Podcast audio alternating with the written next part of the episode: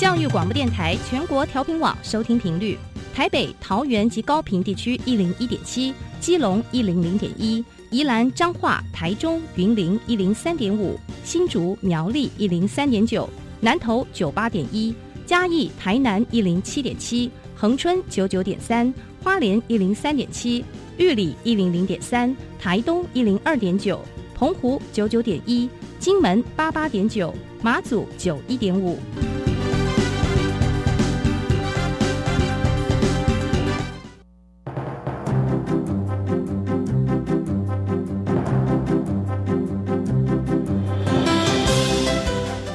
的教育要怎么做才能使孩子面对未来的社会呢？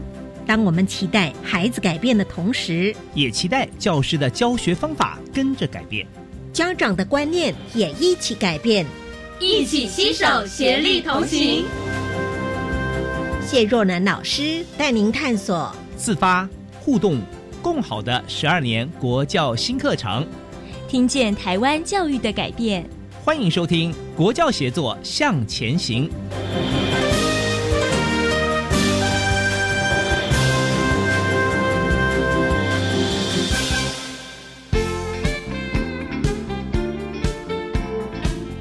欢迎听众朋友在周三的晚上一起来收听《国教协作向前行》，我是若楠。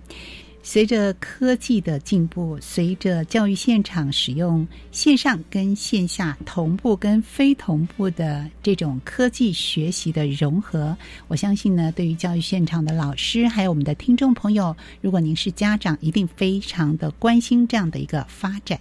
今天节目当中呢，我们就要邀请网易资讯科技的创办人，也是全球提摩豆 Team Model 智慧教育研究院的。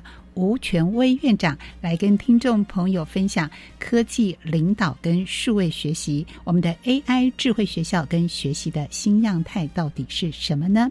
在还没有进入今天的主要访谈之前，为听众朋友安排的是台东市康乐国小陈克宏主任带来的笑声飞扬。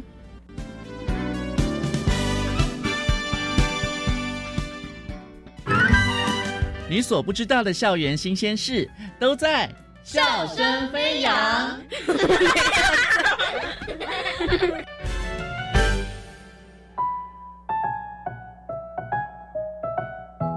各位听众朋友，大家好，欢迎收听《笑声飞扬》，我是主持人世杰。在今天的《笑声飞扬》当中呢，要跟大家聊聊行动载具要如何在课堂上与课程做连结呢？那在课程教学当中，老师又要如何在行动载具上面做一个调整呢？学生又要如何运用在课堂当中呢？我们今天邀请到了台东县康乐国小的教务主任陈克宏主任，来跟我们一起谈谈，在学校当中要如何去引领科技与数位的学习呢？在谈论之前，我们先来了解一下康乐国小是什么样的一个学校呢？大家好，那我们学校其实是位于台东机场旁边，那是属于台东市的边陲的地带啊。那目前我们学校是十二个班级，那幼儿园有两班，全校大概是三百多人左右。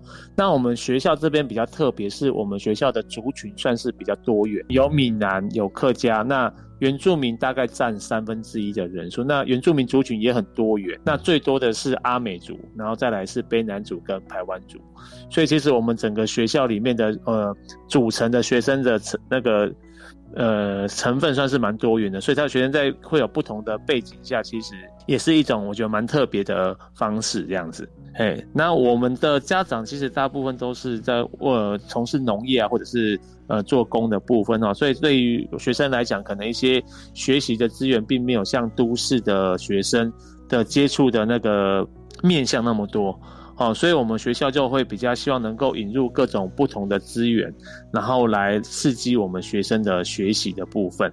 然后其实呃，我们学校大概在。九十几年就开始，因为那时候刚好平板载具刚出来的时候，然后那时候学校的老师们就在思考说，哎，那这个部分呢，能不能在我们的课堂上来，呃，作为一个协助的工具，当然主要教学者还是老师啦。那他能不能变成我们课堂上一个协助的工具？那我们其实在那时候就开始在构想说，这些工具怎么和怎么样融入在我们的。课堂当中，那老嗯老师们大概其实有的是从呃教学上面，可能从国语啊、数学啊，那就是从自然。那其实行动载具一个方有一个好处，就是它其实很方便，它就是哎要拍照啊、要录影啊、要录音，其实都很方便。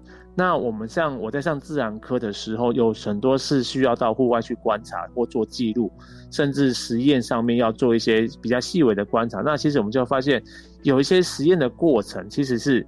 一瞬间就不见，就是一瞬间就过去了。如果我们透过载具来录影，那其实学生可以比较慢的播放的方式，会看到其实更多的细节的部分。所以我们就从这边去构思说，哎，其实我们在呃领域里面，我们怎么样用现有的媒材，然后去加强我们在课堂上让学生可以观察到更多不同的面向。然后刚好后面就是 Google 的平台就慢慢就出来了。那其实，在平台上面，其实学生可以他们就可以开始做共笔的讨论。哦，例如说我们在讨论某一些议题的时候，那老学生们就会。利用呃 Google 的文件去把一些他们想呃他们本身的意见啊或者一些内容就可以记录在上面，甚至实验记录上面，大家可以共同一起合作去完成这一份作业。那其实就是在我们在科技上面，哎，发现其实呃有别于我们现在的就是纸笔教学上面，其实在线上的好处是除了可以及时之外，其实它的留存资料的方式其实可以更久，不像我们现在写完习作啊，习作的时候收完就就看不到。那如果我留在网络上面，其实只要能够，因为我们现在大部分都是用 Google Classroom 在操作，那其实只要回到课堂，他可以回去看，哎，当初我们在操作或者是我们讨论的一些历程，就可以用线上去做记录，这样子。其实当学生熟悉了之后，变成其实我们老师的工作就不是在教学生资讯能力了，而是我们老师要反过来想的是这些资讯怎么在我课堂上面去做应用。对，像我们我们最近老师们就在上到那个线对称图形。那如果我们一般在课堂上面的话，大概就可能就按照课本上面呃一些一些可能是我们实际的一些几何图形啊，它有什么几条对称呃有几条对称轴啊，然后它对应边对应角的关系。那我们老师想说，哎，那既然课本里面讲的都是呃就是可能比较几何图形，那其实在我们生活环境中也很多是几呃是对称图线对称图形嘛。他就请学生哦好，那你就拿平板到学校的各个角落。哦，都去找找看，你觉得是线对称图形，就请你拍一张照片，然后请你画出它的对称轴，然后再回到课堂上面，好，然后就投影到呃，我们学校大部分都是已经是那个触呃，一就是一呃触碰电视的部分，投影到电视上面，然后跟大家做分享，然后诶，同时这个讨论的过程中，那学生就在提出他的一些疑问，好，例如他们拍了一个很好玩，他们拍了一个叫做呃。呃，我们的那个消防设备的那个箱子，那它其实是一个长方形嘛，那可是上面有一颗灯，那如果加上那一颗灯的话，那其实它就不会是线对称图形。那学生就会说说，哦，请你把那一颗灯忽略，那这个图形就会是一个线对称的图形。所以他们在其实学生在他们在实际的学习场域就不会局限在教室，其实就会在校园里面跑来跑去。而老师们所需要的一些我们教学上面的内容，其实我觉得是。会跳脱课本，可以应用的层面会更多，所以我们的这一些其实是累积了大概应该哦，应该大概十年的时间，才慢慢的到我们现在学生他其实可以自己去操作，然后可以复印到老师们所老师们所想要的主题，去在校园里面来操作这样子。哇！我们了解到了康乐国小在数位软硬体应用的学习上面，还有行动载具的实际现况。那么我很好奇一件事情：行动载具要如何跟课堂上做结合呢？如果遇到了作文课，又该怎么办？让我们一起来听听陈克宏主任怎么说。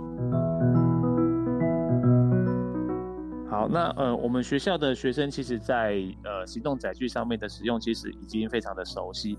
那老师们在思考说教学上怎么调整的时候，那就有一个蛮有趣的事情，就是一般我们在写作文的时候啊，其实学生对于写作这件事会觉得蛮痛苦的，因为可能要呃用手写在稿纸上面，然后修老师有一些给了一些建议，那可能修修改改花了很多的时间。那学生对于这个其实会觉得，嗯，蛮厌烦的。那我们就有老师呢，就试着说，哦，好啊，那我们其实作文应该是鼓励学生的想法，哦，刺激他的一些想象。那我们老师们就利用 Google 的文件。那因为 Google 文件里面有一个好玩，就是它可以用录音的方式，就是你录声音之后，它把你变成文字。那他就利用这个方式呢，哦，引导学生去想，然后去思考，哎，可以写哪些内容，然后就让学生用录音的方式变成文字，然后就会在呃 Google 文件上面呈现出来。那老老师他实施完之后想法是说，因为以往大概学生大概写个两三百字，或是三四百字就觉得。呃，花了很久的时间，觉得而且觉得他他他们觉得还蛮痛苦的。然后后面呢，他们用了这样的形式去转换之后，啊，老师在课堂上面引导，然后他把他的想法记录下来，然后再做一个简单的文句的修正润饰完之后，就发现其实学生写出来的字数大概可能都七八百字，甚至有的到一千多字。那老师就非常压抑说，哦，原来其实在作文指导上面，其实学生的想象跟思考的时间应该会再更多一些。那在虽然虽然在国小写字上面也是很重要，所以老师们最后还是会请他再把在文件上面的文字还是会填在我们的作文簿上。那至少说在那个思考时间，学生是比较 free 的，那他也不用担心在这边想说，哎，这个字怎么写，然后想不出来怎么写，然后就困在那边，反而耗在那里。那这就是我觉得，嗯，数位工具的应用就是看老师们怎么去做一个转变。那我觉得掌握我们课堂上面的核心才是最重要的一件事。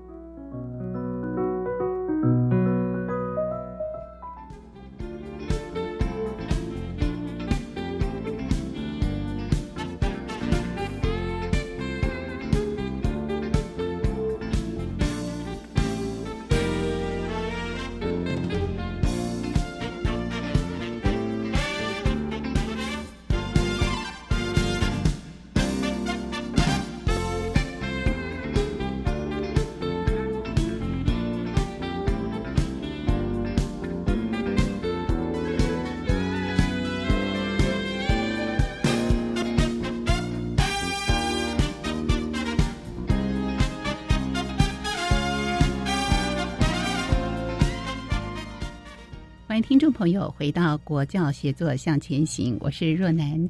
今天节目当中呢，我们为听众朋友特地邀请到的是网易资讯科技集团的创办人，也是董事长，也是我们全球提摩豆 Team Model 智慧教育研究院的吴权威院长，在节目中来跟听众朋友分享，怎么样让科技领导跟数位学习能够更加的融合在一起呢？院长你好，你好，主持人好。对于我们教育现场的老师、校长们啊，可能对于提摩豆是比较熟悉的啊。那对对于我们的听众朋友来说，可能哎，有的人听过，但是呢，好像不太了解怎么一回事。但是他的确对我们的教育现场，尤其是我们遇到。呃，COVID-19 的疫情之后，它产生了一个很大的改变和协助啊。呃，当然之前我们要采取停课不停学，那使得科技数位的学习呢，它成为我们教育的很重要的一个议题。我想节目一开始啊，我们也请院长来跟听众朋友分享啊，像是国际间，它也发展了许多数位科技，把它融入到教育的模式、教育的现场当中。那您先分享一下国际上的经验有哪些呢？啊，这个疫情是来的突然，虽然已经来很久了，有将近两年哈，所以这个疫情一来以后，就是学校就封闭了嘛。嗯，啊，因为有了这个疫情，大家就不得不找一些办法来，呃，进行继续教学，不然学校这个停课再停学的话，孩子的影响非常大嘛。所以大家就很自然而然上到数位的环境里面，上到了线上啊。事实上，我呃，海外有很多地方它。现在都还没开学的啊，比如说像菲律宾啊，比如说像这个东南亚很多的国家，它疫情还很严重啊，所以就上了线上啊。那那上了线上，就开始大家去琢磨这个怎么用线上的方式来继续推行。当然，线上有很多种啊形态了啊，大概有两种啊。这个线上老师要换成线上，一种就是要同步了，像我现在跟主持人这个是互动，对，一边说一边。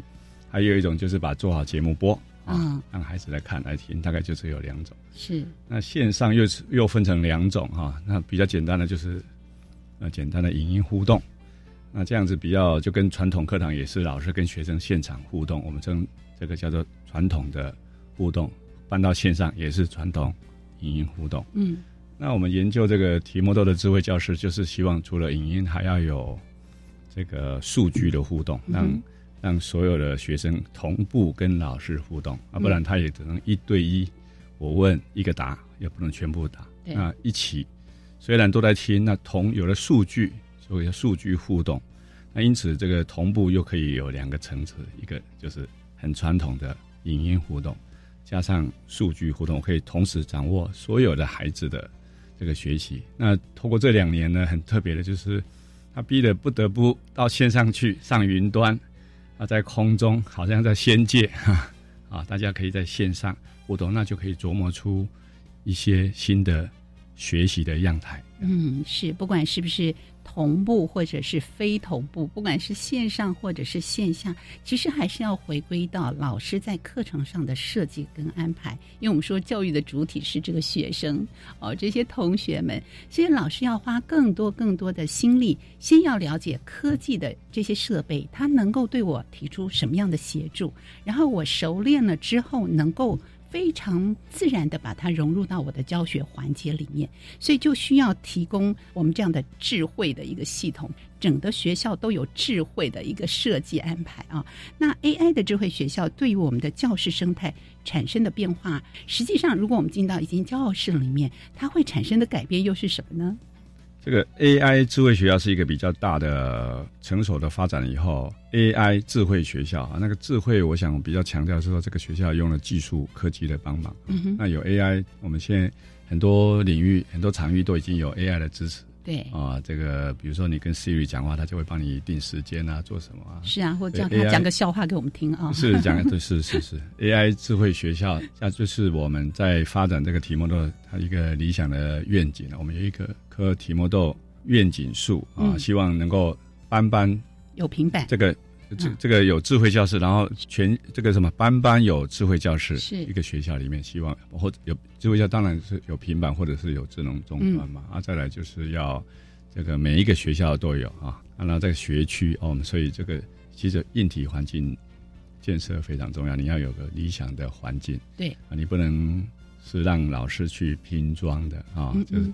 这个像这次 COVID-19，每个老师都是自己这个使出浑身解数嘛，好来自己去组哦。我要用这个 Google Meet，我还是要用 Zoom，我还是要用这个 Skype，用各种会议软体，然后或者是 Microsoft Teams，有很多软。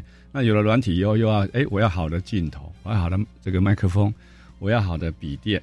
哇，它环境自己弄起来以后，发现哎，还缺一个样东西，没有一个教学系统来做数据。互动要建设好这个智慧型学校啊，整个每一个教室都建了啊。再来就是说，那你老这个有了设备以后，你说老师自己要去学嘛？老师虽然是一个学习的专家没错，但是你要提供一个好培训的模型。所以我们这个题目都数就是要帮助老师说，这个要发展智慧型的教师，然后要提炼智慧的模式，然后展现智慧的课堂。是那这个模式，刚刚我们主持人提到这个这个什么是模式呢？就是。其实就是把教材、嗯，教法和科技叫 TPC 要深度融合。嗯，那我们现在讲的就是说，哎，我不是给你一个科技你就去用，其实科技要这个当用则用，就是我在该用的时候用。今天要访问需要有个录录音室，平常不需要的啊。这个上课也是一样，什么时候用什么方法最好，所以要 T 科技 TPC，这个叫 TPAC，TPACK 啊。深度融合，那因此发展科技就是要来帮助老师啊，让他更方便的使用教法，然后来让他的教教材让孩子更容易吸收嘛。那这个叫智慧模式。那那你课堂里面就希望能够展现三动、三精、三事，你要生动的、互动的，还有我们教育部推动的主动的、自主的哈，叫三动。课堂是要精彩的，然后这是老师要透过科技来展现。教学的展现力，那再来就是说，你的课堂有了科技以后很不同。刚讲数据互动，我希望我下课就可以掌握好学生到底谁说谁会谁不会，叫做三精，嗯，要精确的、精致的、精进的。在我们称这个叫做老师要像医生，要有学习洞察力，嗯啊，在最后就是这个三试，因为老师他就是个教练，所以你要适性、适量、适时，也是我们那个。呃，国家院那个院院院长，这个何福田这个院长他提出来的要三世连环，要三动三金三世的智慧课堂。那透过这样的愿景，这样的这个模型呢，可以让这个刚刚讲智慧型的学校能够比较大规模啊，有系统性的、常态化的，让老师可以很容易上手的。是，所以我们先有一棵大树的概念啊。我们为学校建制，不要买 A 牌的轮胎、B 牌的方向盘、C 牌的挡风玻璃，拼装成一个你自己就很难使用。其实这个声音啊，在之前疫情比较严重的时候，我们也来自教育基层很多老师声音。呃，因为很多的平台，他们都必须要熟悉、熟练，还要互相切换。的确造成了很多的困扰，所以怎么样来协助学校还有协助老师呢？我们比较有系统性的整合的，而且能够有三动三经跟三式哇这样的一个循环的系统，帮助大家从软体到硬体之间互相的密切的融合。精准的医学，那我们就是精准的科技教育啊。好，对于有心要推动智慧教育、科技教室的学校或者是校长、老师们，我们可以提供什么样的协助呢？呃，因为我们在发展或者是在推广这个数位学习、社会数位教育，最常接触的就是校长。嗯，啊，那校长最常遇到，我遇到经常听到的两个主要的问题就是我们没有设备，老师。没得用啊，没有设备啊，这的确是因为没钱，你可能就没有设备。嗯哼，那再来就是另外一种困难，就是说设备发下去的都没人用。对，哦，大概是最大的困难就是这这这两个两个部分。没钱的时候有没钱的困难，买了设备他也有困扰啊。这个好，那这个那为什么他不用呢？因为他其实需要改变。OK 啊，观念上需要设备进来了，我需要改变。对，那大大家心里有很多困惑嘛？我这个东西有用吗？我用说了就好，为什么要用科技呢？是啊，啊，这个像我这个主持人的声音这么，我用多用声音就好了。声音的互动，所以刚刚提到深度融合，就是你那个校长要科要领导一个学校，我们有很多的经验，他都是从小部分慢慢种子发展。那我们称这个叫科技接受模式了，就是就是。这个你要渐渐的让一个学校用科技导到学校里面，要符合那个科技。那这个研究告诉我们说，首先要有百分之十六的老师愿意用起来了，再来三十，达到一个叫叫叫做 tipping point，就是这个翻转点。那到了翻转点，那就会变成需求了，大家就会就会愿意用的。因此，如果要给校长的建议，就是说，校长要所谓科技领导，就是校长不一定要。自己是科技专家，但是要懂科技，要知道科技可以帮教育什么忙，然后，所以这个是要展现那个专业，你要这个有专业。那再来，因为要改变，所以需要校长比老师更强大的热情。是，所以你只有展现专业和热情，来带动团队一起改变、创新，他才能迈向新的智慧型的学校。是，所以领导不一定自己是这个科技的专家。但是他有专业跟热情来带领整个学校，还有老师们，大家一起努力啊，一起想方设法，让我们的教育环境更趋向于我们的科技学习。好，我们先休息一会儿，待会回到节目当中，我们再请院长来继续跟听众朋友分享喽。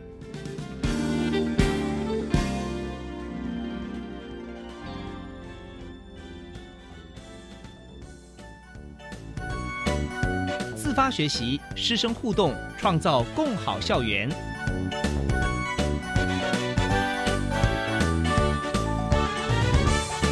国教协作向前行节目由教育部提供。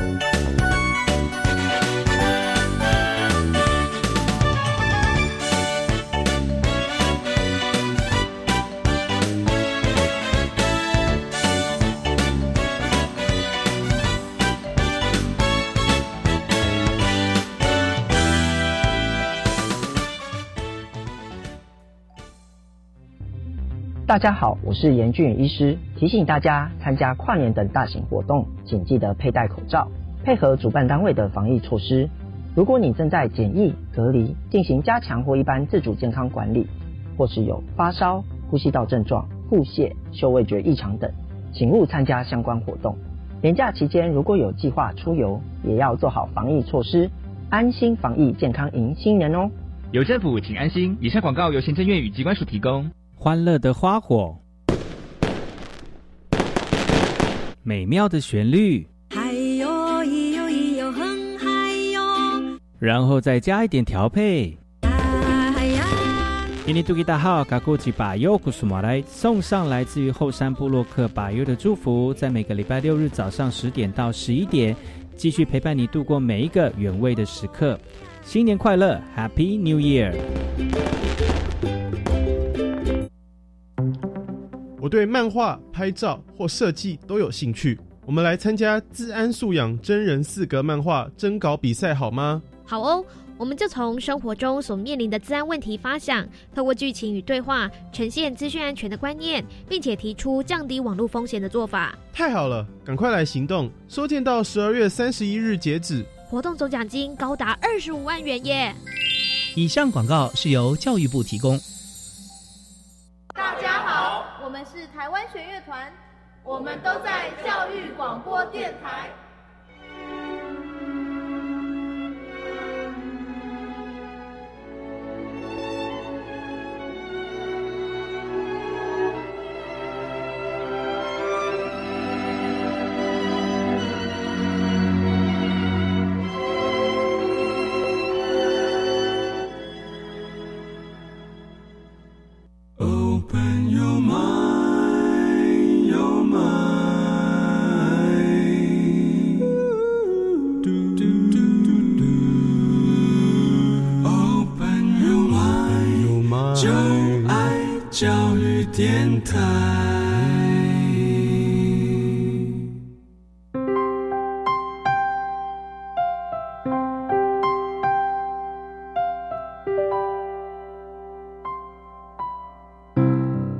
佛教协作向前行。今天在节目当中呢，我们特地为听众朋友邀请的是网易资讯科技集团的创办人，也是董事长，也是全球提摩豆智慧教育研究院的吴权威院长，在节目中来跟听众朋友分享。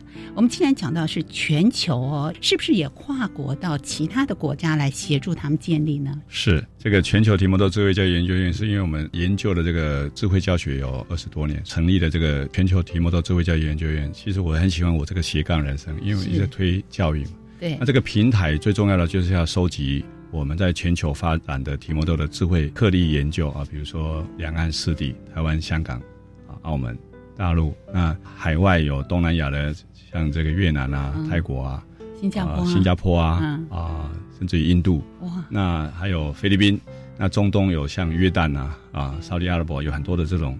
那这个所有上课。的课例呢，其实是很难得的，能够集中在一起，把数据放在平台上面，让大家可以观摩交流。我以前在台北私立教育大学担任教授的时候，呃，带学生去一学期要学这个 TPCK，就是科技融入教学。对，大概一学期只能邀请四个老师，让我们学生去观摩、去录影，然后回来研究。这样一学期就过了，只能研究四个课例啊。那事实上，你现在透过这个平台，你只要上线。你一个晚上可以研究四个颗粒，而且颗粒有完整的专家的意见啊，这个 AI 分析的数据。是，那你可以快速掌握一个一套这个深度融合的教法啊，这个科技应用啊，这个教材内容，甚至你有一堂课明天要上，你不知道怎么办，搜一下啊，比如说一堂语文课引血，输入引血，它可以显示这一堂课的所有有老师上过的课例，哇，你可以。很快速的掌握，那这样也可以做好这个国际交流。所以这个平台就是希望做颗粒的研究，颗粒的长模分析，嗯，然后颗粒的这个完整的案例，嗯，最后能够透过这个平台可以做国际教育的交流，是课程的范例，对不对？所以让不管是教育现场的老师们，哎，那其他关心教育的朋友们，我们是不是也可以来了解一下？老师在做些什么呢？他但是他要有账号密码，因为这个嗯要牵涉到尊重每一个发表的老师的著作权嘛。对于老师来说，他在收集这些课例的时候，是不是前置作业也要花很多的时间呢？现在呃，前置作业因为要花很多时间，所以嗯，我们就希望每个教室可以很方便的自动收数据，就跟今天这个录音室啊，所以我们有发展了这个数位观一课的平台。嗯哼，你在教室里面，在任何一个教室，简单的用 APP，对简单的摄像摄影机连起来，它就可以这个观一堂课了，记录一堂课了，你就可以分享一堂课了。嗯那你就可以移动嘛，啊，所以现那个这个设备非常方便。那我们称这个，你可以有专用的这种观一课教室，也可以行动的观一课教室。嗯哼，那可以，这个每一个教师老师要分享我的课例的时候，能够自动帮我收集所有学师生教与学互动，还有整个这个专家观课的数据，都会自动汇集在一起。是应该是越来越成熟方便。对，听起来老师已经有点像 P D 了啊，制作人兼导演还兼演员，就他要关顾的事情是是蛮多的。以前可能是我跟孩子的互动比较多，可是现在要录影，他也愿意，对不对？愿意，要然后前提是我想要分享，是我想要分享，对，然后把这样的一个过程，让更多的老师大家一起来讨论，我们怎么样可以把这些事情做得更好。我觉得这就是教育最可贵的地方。可是除此之外，我知道你们学院还很用心哎，在师培这个部分呢，做了好多的事情来帮助老师们更能够熟悉你们提供的这些相关的智慧教室的内容。这个部分是不是也请院长跟大家说明一下呢？师资培育这个 AI 创新学院是我们有感而发的这个创举了，是就是呃，我们有一个案例呢，是一所新的学校，大概二零一五年创立的一所新学校在成都哈。那我们就给他期许，他说他是天生的智慧好学校。哦，为什么是天生的呢？因为他招募老师的来的时候，还没有开始上课就已经训练好 TBC 深度融合。哦，那因此他不需要经过改变，他一来就有这个 DNA，所以他这个六年就发展的非常好。他的课堂光是数据就有三万五千多堂这种课例的数据。那因为他这个学校有很多新老师，他一进来可以快速的融入到这个这个群体里面来。那所以这个师资培育就是希望在师资培育机构在毕业之前就把他的能力 DNA 把它植入，熟悉深度融合 TPCK。嗯那这样子这个培育好了，到了学校就不需要重新训练了嘛？那不就是天生的未来好老师吗？真的是非常需要啊！在师培这个阶段，我们就能够来协助老师们。老师们毕业之后到教育的第一现场，他马上可以哎非常熟练的、深度的把它融合，这是我们希望能够做到的一件事情。那我们回头来看，在台湾的教育现场啊，实际在协助的过程里面，我相信呢也会听到很多。老师们的声音啊，老师们的反应啊，第一次接触的时候可能有点忐忑不安。我要马上把这些科技融入到我的教学里面，他有没有一些困扰？我们的学院是怎么样来协助老师们更能够顺利的、进阶的、有深度、有层次的来帮助老师呢？呃，导入一个科技，对，就跟手机一样，你刚开始你不熟嘛，对其实传道授业解惑启示是老师的天职，对，那只要能够帮忙传道授业解惑启示的工具，都是好工具。那么，所以刚刚怎么帮助老师？这个是首先科技领导，就是这个科技真的要能够帮上嘛，要证明可以。所以其实这个新的系统就要证明它有效。那怎么帮老师呢？那呃，当然就是需要培训嘛。对啊，需要很多的，其实比更多的是沟通，说改用这个有什么好处啊？嗯这个应该怎怎么用啊？对，那这里面最重要的就是说，这个因为以前要要改变这个，通常要请专家来指导嘛，啊，入入校入班观察。那我们就发展了一个 AI 的系统，你只要愿意，我派教练帮你观课，这个数位教练。叫做 AI 教练嘛。AI 教练。那这样我如果这个你数位教练就成本很高，所以我们就派 AI 教练来观察你的课堂的教学行为数据特征，哦，然后给你适当的反馈，那就跟你在打电动。嗯，诶我今天是打几分，明天打几分，那这样子你经过几次，你就可以快速的掌握这个科技的用法啊，科技的这个技巧，那这样子就可以让每一个人都有教练，嗯每一个老师他都可以快速的掌握这个科技的特征特点。听起来有点像克制化呀。然后为了老师们能够掌握出他自己想要发展成什么样的模样啊，协助他，然后做一些改变。可是这个是不是在目前的普及度来说，或者是在未来的愿景上，能够符合你们的预期呢？目前在台湾的推广是什么？嗯，这个在台湾这个智慧型的教室，因为我们有二十多年嘛，所以它有更新迭代，有很多。事实上，呃，每个地方都有发展的经验，那也有失败的经验啊。那这个。这个这这样的智慧型的教室在呃各县市大概都有，那比更最多的应该算是在桃园市了，有很多的学校是比较大规模的，嗯，常态化的使用这样的系统。对啊，那刚刚讲的这个，其实老师都是学习的专家，所以他要学会一个新的系统，在只要他就说老师只有不会呃没有不会用，只有要不要想不想用的，是不是？这是疫情嘛，哦，所以他就。会用了，因此，我们透过一个好的机制，让他如果想要学会这些，比如说我们一直在强调差异化教学，是那差异化教学对老师来说其实是负担很重的。嗯哼，那你如何用科技来帮助老师同步差异化？嗯，那有了好的学，那老师可能会很愿意的。比如说今天大家选择这六组，我希望有六个任务，根据你们的能力推送给六组。嗯，那这个就是差异化。那这个没有技术就比较难。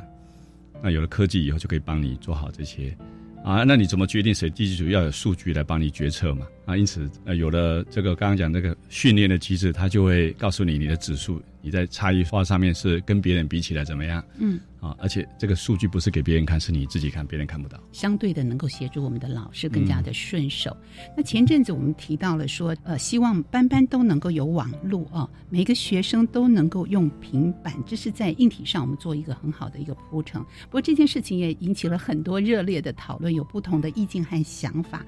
那是不是我们也请院长谈一谈这其中的利弊关系？还有呢，我们怎么样给我们教育现场的老师？尤其是家长啊，他们非常的关心啊，给他们一些建议呢。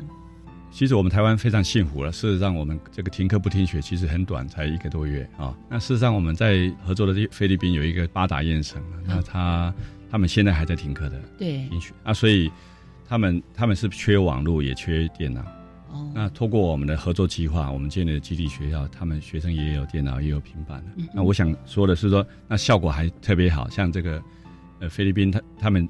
呃，这个做了实验研究，一样是这个线上教学，有用题目都跟没有，它是从 B 加变成 A 加，就是七十九分到九十一分嘛。哇，这个差距有点大耶！我这差距非常大，那孩子如果是 B 加，那可能能选的学校跟 A 加那就差非常。所以这件事情有改变大家对于学生使用平板或者是呃在网络上待的时间比较久一点的观念和想法吗？这个刚刚提到生生用平板，大家家长担心，我觉得可能要呃，其实我们非常兴奋，政府有这样的政策要来帮助我们的孩子跟我们的家长啊。这个生生用平板，我们在一九九九年的时候，我们就开始研究生生用平板的教学史。哇，很久，有二十多年，二十二年啊。对呀，那时候叫电子书包，是书包很贵。一台要六七万，啊，非常贵哈。那那时候研究很成功，但是没钱推广，政府没有钱可以推广。对啊，所以那这个为什么要推广这个生生用品呢？最核心呢，就是要一对一教学。嗯，在大教室里面能够做到一对一。这个一对一啊，叫做帝王式教学，帝王都是一对一的啊。所以就所以其实这个生生用品版是政府推广帝王教学到高级化。那这个有做过研究啊，这个是一对一教学，在有一位教育哲学大师叫 Bloom，他研究这个一对一呢，他做了一个实验，就 A 班是用一对一，B 班是不是用。传统一对一对多啊，一对五十，是。一对一的模型，这样最后研究它的差异到两个 sigma，什么意思呢？就是这个一对一的班呢，有一半可以是 B 班控制组的第一名，是这是有一个研究的显示结果。所以这个一对一是非常非常好的。这个事实上，现在停课不停学，每个孩子都有平板，嗯，都有电脑。其实它就是一种一对一，只是你可能没有好的模型，它没有想成是一对一，而是传统。那因此，刚刚提到这个生生用品们，到底是我觉得是利大于弊了哈。嗯嗯。那对教育人员，如果有什么建议，就是他其实就是要，哎，我有写一篇文章叫做“心想事成”啊。就是你要选择一个成熟稳定的系统，要有成功经验的系统，要有成绩展现的系统，要能够帮助老师专业发展的心想事成的这样的系统。那对家长呢，其实大家要很开心，终于可以有帝王的班的高级教育，让我的孩子来接受了。嗯那虽然会需要家家里要改善网络，家里要买一片平板，但是现在都相对来说是容易的事情。对所以我想应该是利大于弊，应该支持学校发展高品质的数位化学习教学的这样的这个环境。尤其是帝王般的学习，是是是 好像现在学校也有做一些补助，对于家庭比较呃弱势，他可能没有办法自行购买平板的话，啊、学校有准备了部分的是方便他们可以直接带回家使用的。这个刚刚提到有两个，一个是说平板到底用谁的？对，学校发的是共用的，所以其实有时候一方面资源不足，一方面共用了你不会像你手机不会跟别人共用。嗯，就不会跟别人共用所以。这个整个国际间就一直在推动叫做 BYOD，Bring Your Own Device，所以这是最好的。但是很多家里可能没钱了，所以他就是生生用平板，你没钱学校给你，你有钱你最好用你自己的。这学校给他也是否他个人在使用的吗？哦，现在渐渐也也有了让学生专用这个平板才会是他的工具。嗯今天如果每次都借手机打电话，这个手机只能打电话的。是 啊，那那这个平板用了以后，家长比较担心的说，他都在上网，都没有在学习，他都在做什么？事实上，这个学习的环境已经改变了。像我们台湾可能还没有这么成熟，在大陆，如果你要你任何一个题目，嗯嗯只要在网络上一搜，它都有解答。你给他一个公式，他可以告诉你这个怎么解。他有这种题库网，什么网，就是任何考题他都可以搜了就有了。嗯所以学习的方式其实已经就是环境已经改变。如果你要学习，都要等着老师来教你。所以我们现在要讲到这个自动好啊，自发互动互动共共好好，要素养导向，就是其实整个大环境的资讯啊、知识，这个都已经在网络上面的，就看你有没有能力。所以我们要教方法和策略，嗯让你来知道说我怎么解决这个问题。嗯因此，一个学生有一个平板这件事情太重要。没有平板跟有平板，刚刚讲了，你看有了平板还不一定好，他还要有系统。不要说 C 就放弃了嘛，那就是从 B 到 A，那每个家长都期待的。所以我们期待有这样的一个硬体的设备环境啊，但更需要是它的软体的相对的一个配合，让我们的学习更加的顺畅。所以在这里面有很多的方法跟策略来协助我们教育现场的老师。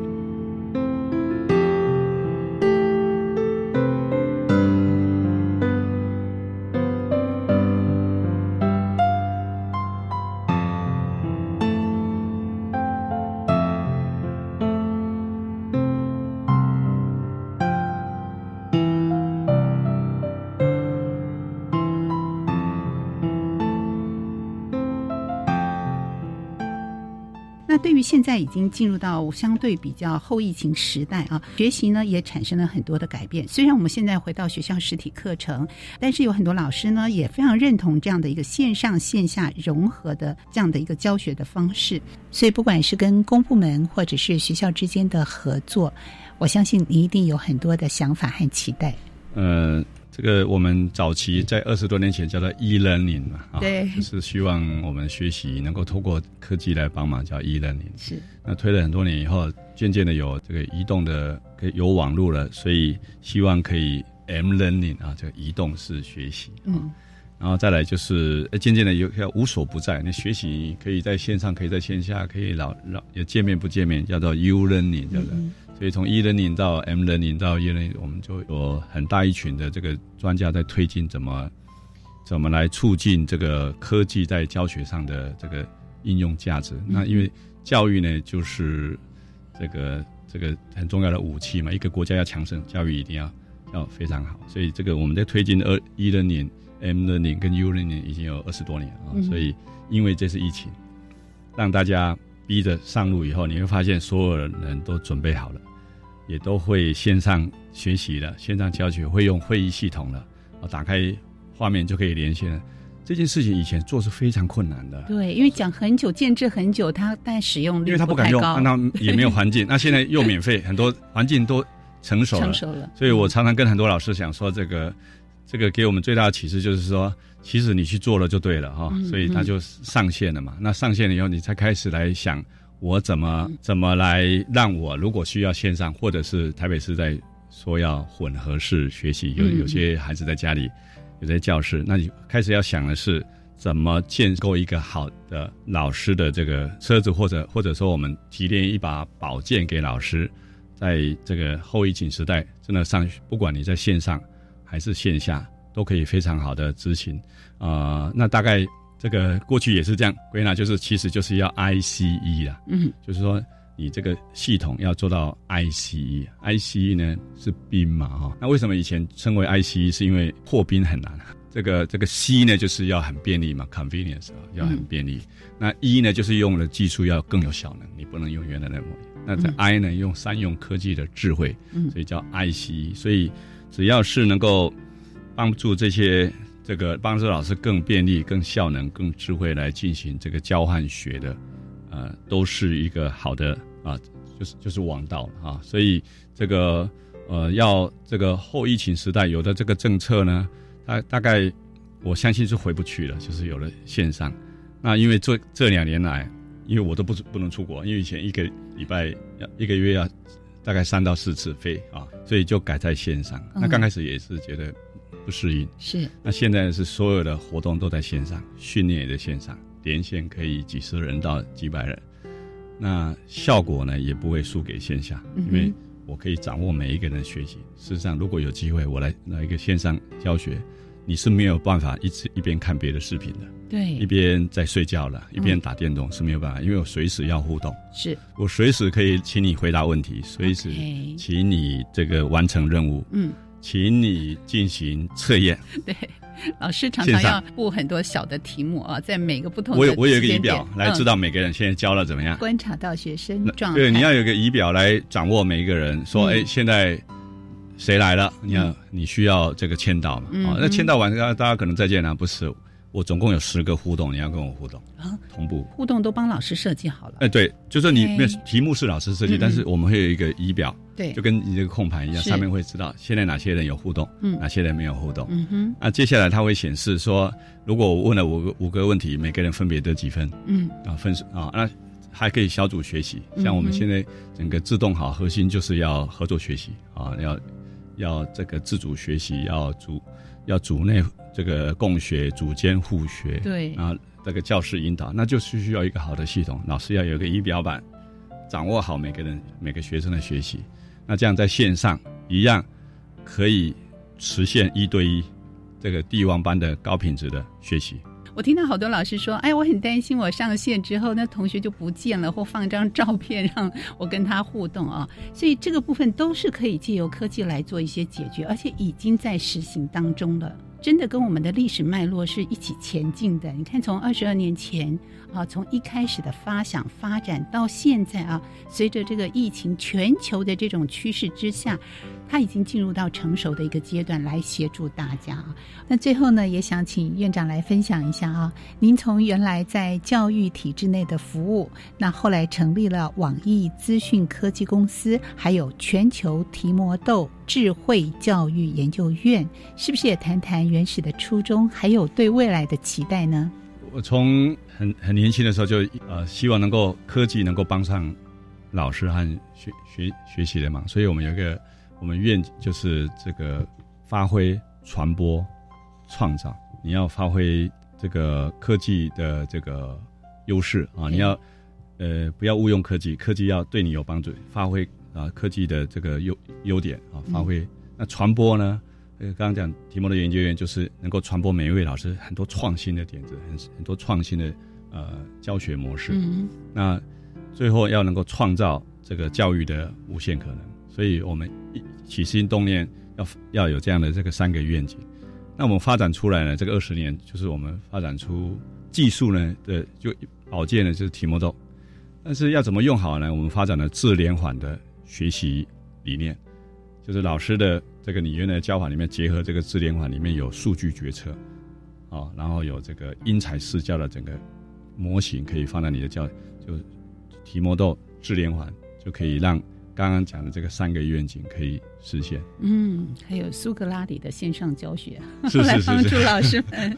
对，我觉得这个设想的非常的细腻啊，能够贴近老师们真正的需求，同时呢，也能够鼓励到老师们能够有更多的课堂互动，透过这种线上的实际的问答、线上的分组讨论，还有很多元的方式来进行课后的评量。那这些都需要靠科技的学习，让我们的线上跟线下的课程同步跟非同步的学习都能够融合的更好。我们今天也非常感谢全球提摩豆智慧教育研究院吴权威院长来跟听众朋友分享，谢谢院长，谢谢主持人。同时呢，我们要感谢所有听众朋友的收听，欢迎在每个礼拜三的晚上六点零五分继续收听国教协作向前行。我是若楠，晚安，拜拜。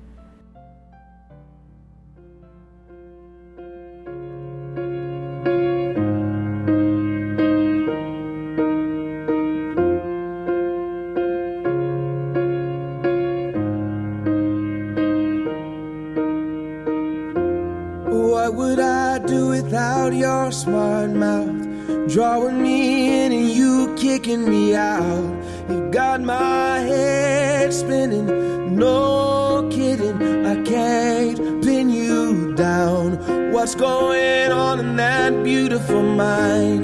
I'm on your magical mystery ride, and I'm so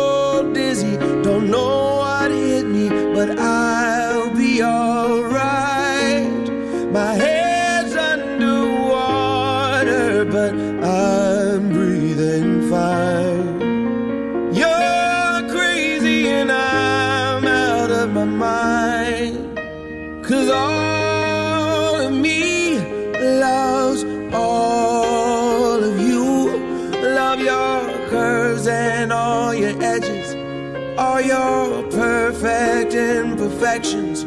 Give your all to me. I'll give my all to you. You're my end and my beginning. Even when I lose, I'm winning. Cause I give you all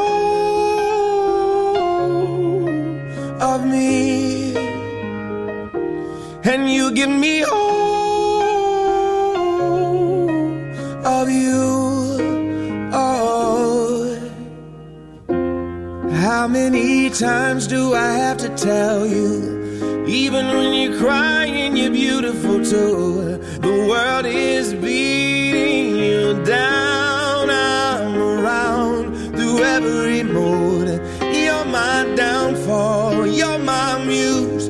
My worst distraction, my rhythm and blues. I can't stop singing. It's ringing in my head for you. My head's underwater, but I'm breathing fine.